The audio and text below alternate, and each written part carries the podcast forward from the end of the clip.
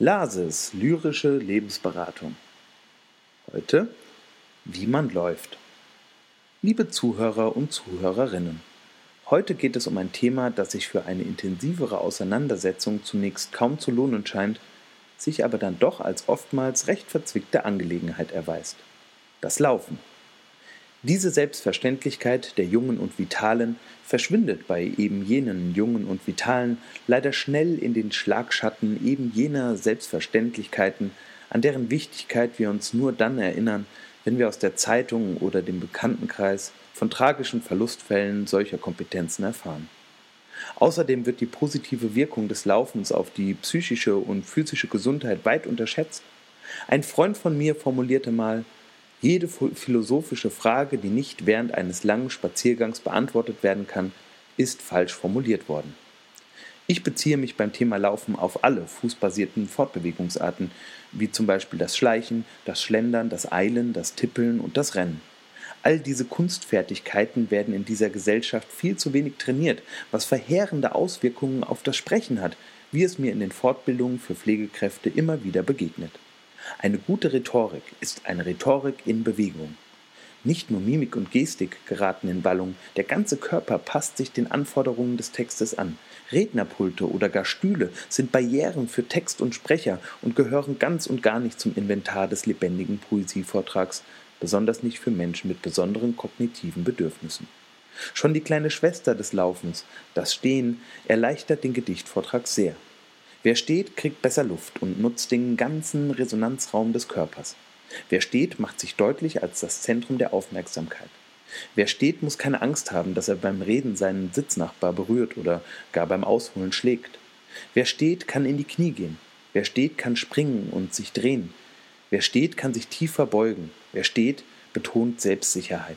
Und man beweist die Bereitschaft, auf einen Menschen zuzugehen, Dabei unterscheiden wir zwischen der räumlichen Bewegung, die die kürzeste Strecke von A nach B beschreibt, von der performativen Bewegung, bei der man sich einem Menschen nähert, um ihn mit einem Gedichtvortrag zu berühren.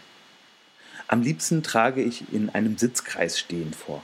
Dort haben alle Beteiligten optimale Sicht auf das Geschehen in der Mitte des Raumes. Wenn es Ihre körperliche Konstitution zulässt, bleiben Sie möglichst flexibel. Gehen Sie in die Knie, drehen Sie sich langsam im Kreis, machen Sie sich und den Text möglichst groß und sichtbar. Viele Gedichte enthalten Worte, die eine gewisse Bewegung bereits als Handlungsanweisung enthalten. Es geht dabei nicht darum, dass Sie herumhampeln. Mir ist ein authentischer, ruhiger Gedichtvortrag lieber als ein gekünstelter, wilder Vortrag mit großen Bewegungen und großen Gesten wie aus der Schauspielschule. Bei der Made von Heinz Erhardt da schleicht die Made hintendrein. Dieses Schleichen können sie mit dem ganzen Körper darstellen, aber auch schon hochgezogene Schultern und ein leichtes Ducken wird dem Publikum vermitteln, dass sie diesen Text nicht nur vortragen, sondern verstanden haben und lebendig machen wollen. Gehen Sie im Kreis herum und schütteln Sie dabei die Hände der Zuhörer. Gehen Sie bei der Lorelei sinnierend durch den Raum, weil Sie einfach nicht wissen, was es bedeuten soll. Stehen sie als das Büblein vom Eise am Eis und fallen sie unter lautem Geschrei durch das imaginäre Eis. Wiegen sie sich als Ähre im Wind in Eichendorfs Mondnacht, strukturieren sie ihren eigenen Vortrag, indem sie nach jedem Satz einen Schritt in eine andere Richtung machen und den nächsten Satz im Stehen sagen, bis sie wieder weitergehen. In Gesprächen mit mobilitätseingeschränkten Bewohnern von Pflegeeinrichtungen ist es mir schon häufig passiert, dass sie von selbst auf ihren Rollstuhl oder ihre Gehhilfe zu sprechen kamen und darüber redeten, wie sehr sie sich wünschten, wieder normal laufen zu können.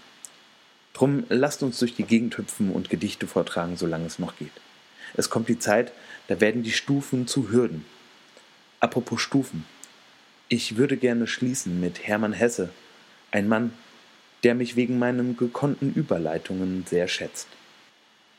Wie jede Blüte welkt und jede Jugend, dem Alter weicht, blüht jede Lebensstufe, blüht jede Weisheit auch und jede Tugend zu ihrer Zeit und darf nicht ewig dauern.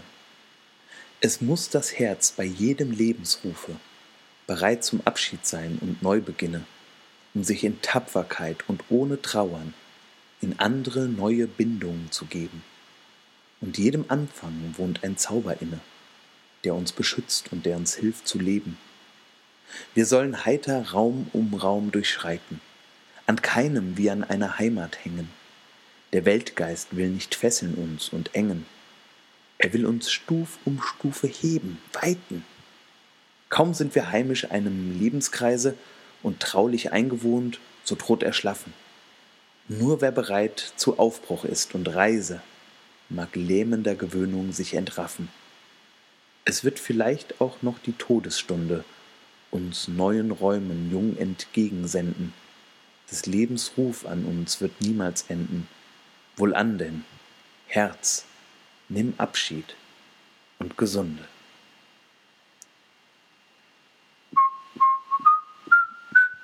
Vielen Dank fürs Zuhören.